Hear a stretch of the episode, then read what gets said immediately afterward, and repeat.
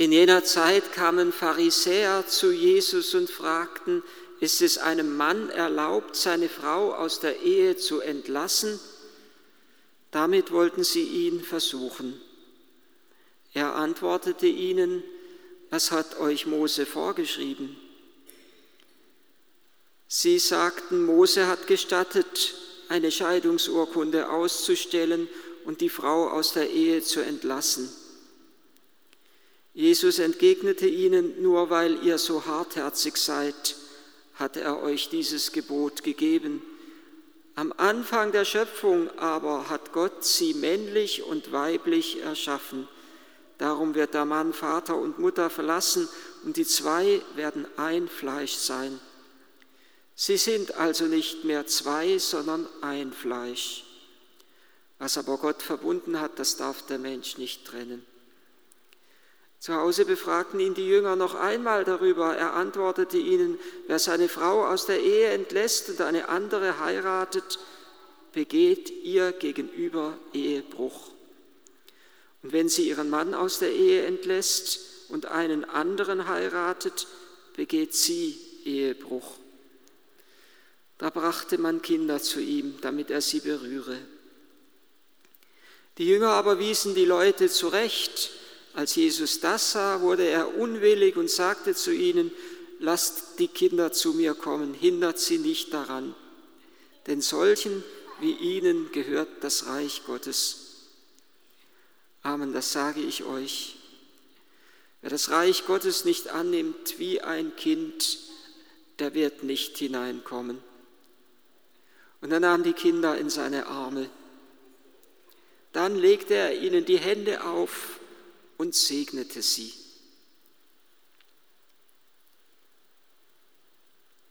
Wenn Jesus die Kinder umarmt, dann ist es, als würde er in diesen Kindern zugleich die ganze Schöpfung umarmen. Gott liebt seine Schöpfung und er möchte nicht, dass seine Schöpfung zugrunde geht und er möchte, dass der Mensch, der als Krone der Schöpfung gedacht war, zu seiner tiefsten Lebens- und Sinnerfüllung gelangt. Wir können Gott nicht loben für die Schöpfung, ohne zugleich die Schöpfungsordnung anzuerkennen. Wenn wir einen Künstler loben für das Meisterwerk, das er geschaffen hat, das er hergestellt hat, dann tun wir zugleich alles dafür, dieses Meisterwerk nicht zu zerstören und nicht nur es nicht zu zerstören, sondern es eigentlich in Szene zu setzen wir tun alles, dass dieses Meisterwerk in einem möglichst guten Licht dasteht, dass es illuminiert, dass es beleuchtet wird, dass ein Scheinwerfer drauf, drauf strahlt, dass es in, eine, in einen guten Raum eingebettet wird, dass es seine ganze Schönheit wirklich für den Betrachter entfalten kann. Und deshalb müssen wir auch alles tun, dass, Schöpf dass wir in Ehrfurcht der Schöpfung gegenübertreten. Wir dürfen nichts tun, was in irgendeiner Weise die Schöpfungsordnung stören oder zerstören würde, was diese heilige Ordnung brechen würde, was irgendwie Dunkelheit ins Licht bringen würde oder Dunkelheit hineinbringen würde und die Fülle des Lichtes beeinträchtigen drohte. Wir dürften nichts tun, was irgendwie die Schönheit dieses Kunstwerks zerstört. Und der Herr hat uns einen Bauplan gegeben für seine Schöpfung. Er hat sie männlich und weiblich geschaffen. Das ist der grundlegende Bauplan. Und er hat uns, nachdem irgendetwas Störendes durch die Sünde des Menschen in die Schöpfung hineingekommen ist, die zehn Gebote gegeben, die so ein Bauplan sind. Und genau um diese ursprüngliche Schönheit wieder zu erlangen, da geht es auch darum im heutigen Evangelium. Und Jesus sagt, im Anfang war das nicht so. Wenn Jesus wieder in die ursprüngliche Schönheit zurückkehren möchte und den Menschen dahin führen möchte, dass er die ursprüngliche Schönheit zum Leuchten bringen kann. Anfang war das nicht so. Irgendwie ist ein Bruch da hineingekommen gegenüber dem Ursprung. Und ich glaube, dass diese beiden Teile im heutigen Evangelium, wo es zunächst einmal um die Ehescheidung geht und dann um die Kindschaft geht, wenn ihr nicht werdet wie dieses Kind, könnt ihr nicht in das Himmelreich kommen, dass diese beiden Teile auch ganz eng zusammengehören. Wer das Reich Gottes nicht so annimmt wie ein Kind und wenn für Jesus das Kind wenn, wenn Jesus das Kind als das Urbild des Menschen, der empfänglich ist für das Reich Gottes vor Augen stellt, dann ist nicht irgendwie das trotzige Kind gemeint, sondern ist das, dann ist in dem Kind etwas, leuchtet in dem Kind etwas auf von der Ursprünglichkeit des Lebens. Dann leuchtet in dem Kind etwas auf von dem Urvertrauen, das der Mensch eigentlich seinen Eltern gegenüberbringt, von dem Urvertrauen, das aber der Mensch auch seinem Schöpfer gegenüber bringen soll. Nur wenn wir wieder wie ein Kind empfänglich werden, kann Gott uns seine ganze Schönheit mitteilen. Wenn ihr nicht, wenn wer das Reich Gottes nicht so einnimmt wie ein Kind, der wird nicht hineinkommen. Und das Reich Gottes, das ist nicht nur das, was uns einmal nach dem Tod verheißen ist oder uns vor Augen steht, sondern das Reich Gottes, das ist ja nicht so sehr eine geografische Größe, sondern wir kommen in das Reich Gottes hinein, indem wir die Lebenshaltung Jesu uns zu eigen machen. Wir gelangen jetzt schon in die Herrlichkeit der Kinder Gottes, wenn wir gemäß dem Wort des Herrn leben. Wenn wir sagen, ja Herr, das, was du gelebt hast in dieser Welt, das soll auch mich berühren und mich erfüllen. Und das möchte ich auch leben. Jesus möchte den Menschen in die ursprüngliche Schönheit, in seinen ursprünglichen Auftrag zurückführen. Wenn es hier heißt, am Anfang war das nicht so, dann erinnert es auch an mich ein wenig an das Wort, dass Jesus einmal, dass der Herr durch seinen Engel der Gemeinde in Ephesus gesagt hat, in der Apokalypse des Johannes ist es enthalten wo er zu dieser Gemeinde in Ephesus spricht, ich kenne deine Werke, ich kenne deine Mühen, ich kenne dein Ausharren, ich kenne deine Lasten, sagt, sagt der Herr sogar, ich kenne deine Lasten, ich kenne, ich weiß, was du alles Schweres um des Namens Jesu, um des Namens des Herrn willen ertragen hast. Aber ich werfe dir vor, dass du die erste Liebe verlassen hast. Und genau darum geht es in, im Evangelium hier, wieder in die erste Liebe zurückzukehren. Weil ihr so harzherzig seid, hat euch Mose das Gebot gegeben, dass der Mann seiner Frau eine Scheidungsurkunde ausstellen soll. Wenn schon der Mann sich trennt, dann muss er wenigstens für seine Frau sorgen, dass sie nicht auch noch der sozialen Ächtung preisgegeben ist. Die Frau wäre diejenige gewesen, die ausgeliefert war.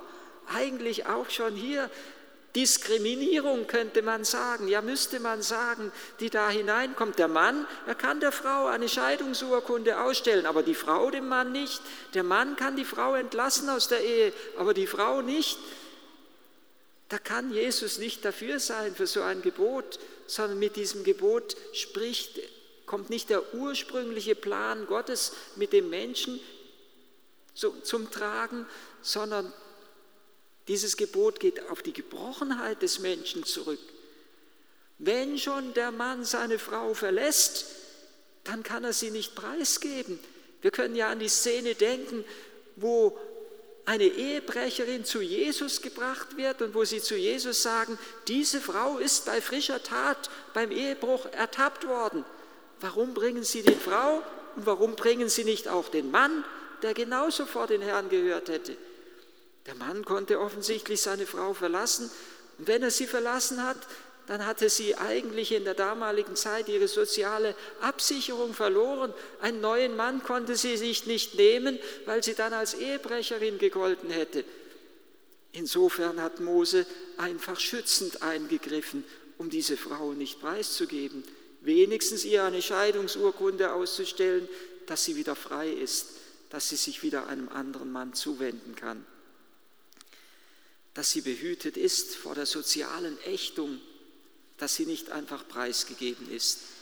Doch es war nicht der ursprüngliche Plan Gottes mit dem Menschen. Und Jesus möchte auf den ursprünglichen Plan zurückgehen. Und ich glaube, in diesem Beispiel kommt etwas ganz Bedeutendes zum Tragen für uns. dass da, wo wir die tiefste Erfüllung des Menschen wollen, dass wir da nicht von der Gebrochenheit des Menschen ausgehen können. Wir können nicht von der heutigen Lebenswirklichkeit des Menschen ausgehen, um zu erkennen, was das Richtige und was das Wahre und das Gute und das Heilige ist, sondern wir müssen auf den ursprünglichen Plan Gottes zurückgehen. Wenn wir nach, dem, nach der Sinnerfüllung des Menschen fragen, dann finden wir Antwort bei Gott und nicht in der Gebrochenheit des Menschen. Die Gebrochenheit des Menschen ist nicht die tiefste Sinnerfüllung, sondern die tiefste Sinnerfüllung ist die Heiligkeit. Wir können den Menschen nicht reduzieren auf sein kleines menschliches Maß oder wir können nicht Gottes Gebot herabreduzieren auf unsere menschliche Wissenschaft. Wir können Gott nicht vermenschlichen, sondern wir müssen den Menschen vergöttlichen. Wir dürfen Gott nicht auf das kleine Maß des Menschen herabziehen, sondern wir müssen das Herz des Menschen ausweiten nach der Größe und Weite des göttlichen Herzens. Der Erntedank-Sonntag lädt uns ein, die Schönheit der Schöpfung anzuschauen. Und ich glaube, da wo wir Schönheit betrachten, da verändert sich schon etwas in unserem Herzen. Wir können die Schönheit nicht betrachten und zugleich uns der Schönheit verschließen, sondern wenn wir die Schönheit betrachten, öffnet sich wie von selbst unser Herz. Und dann lassen wir die Schönheit Gottes in unser Leben einziehen. Wir können Gott nicht vermenschlichen, sondern wir sollen den Mensch vergöttlichen. Der Mensch ist groß geschaffen, nach dem Plan, nach dem Abbild Gottes selber. Und er soll zu dieser ursprünglichen Größe und zu dieser ursprünglichen Würde zurückfinden. Das ist es, was uns Menschen verheißen ist. Das ist die Größe, die wir den Menschen zutrauen und zumuten sollen.